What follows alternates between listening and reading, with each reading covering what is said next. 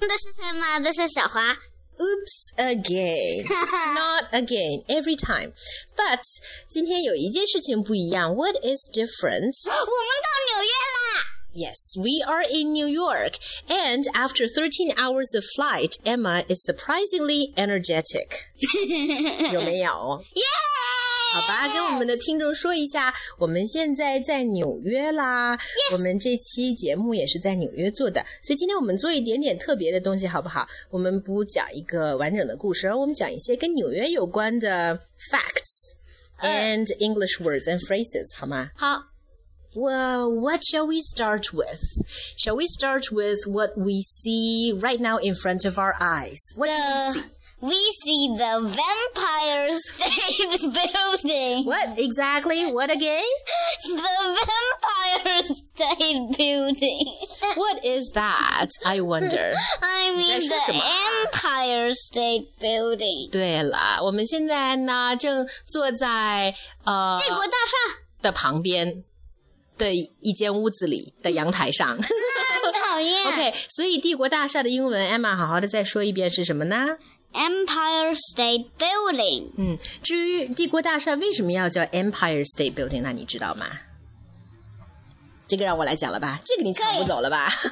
Okay, so the reason why 帝国大厦 is called the Empire Empire State State Building Building is because 纽约呢是在纽约州，而纽约州有一个别称。那美国的五十个州，每一个州都有自己的别称。纽约州的别称就是 Empire State，不是 Vampire State，因为 Vampire is 吸血鬼。We don't want to live in a state of vampires 对，还有 Emma 再考考你，你知道纽约还有什么样的别称吗？别名、外号、nickname。嗯 What？嗯，丑约。啊，What? No, certainly not. 你不过是把中文去掉了一个绞丝旁，是吗？纽约的一个英文外号里面有一个吃的，你也很喜欢吃，Big Apple。You don't know New York is Big Apple. Well, you used to know, but maybe you forgot. 纽约的一个外号呢是 Big Apple。纽约还有一个外号， 这个你可能不知道了，叫做 Gotham。Gotham。Gotham 是 I thought you want to say garbage. No, not garbage. Gotham. Gotham 喜欢蝙蝠侠的小朋友肯定知道。蝙蝠侠里面，蝙蝠侠的故事是发生在 Gotham City 里面的。那 Gotham City 是什么？就是纽约，其实，只不过呢，呃，Gotham City，嗯，中文翻过来应该是一个叫渔人村的一个地方，我也不知道为什么，但是以前的一个 folk tale 一个童话里面就提到了 Gotham City 这样一个地方。那后来不知道为什么大家就把 Gotham 叫做纽约了。Anyway, a little bit of facts. Now there is something else uh, about New York that you have to know. 中央公园是什么呀，Emma? The Central park. Yes. Central Park 是中央公园 and lots of things happened in Central Parks and there are many many places to play in And the very Central Park. smelly. Smelly of the horse. Dumb. Yes. Horse dung 就是就是马粪的意思。那中央公园里面有很多招揽游客的马车，所以自然也有很多马粪的臭味儿。但我说的可不是马粪，因为没有人愿意到中央公园去，就是为了闻马粪的。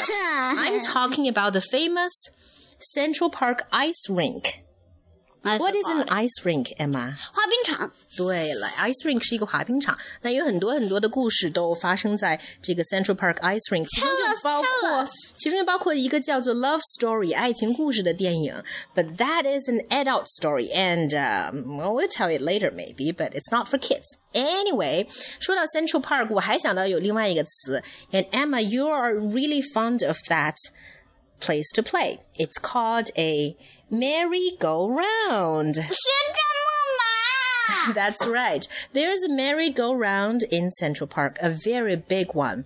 It is said that it has more than 100 years of history, or maybe about 100 years of history. 啊，但是因为现在是冬天，所以呢，Central Park 里面这个 merry-go-round 旋转木马应该是关闭的状态的。哦 But it will open in the spring. 耶 Okay, there's one last word that I want to mention, and I want Emma to say it.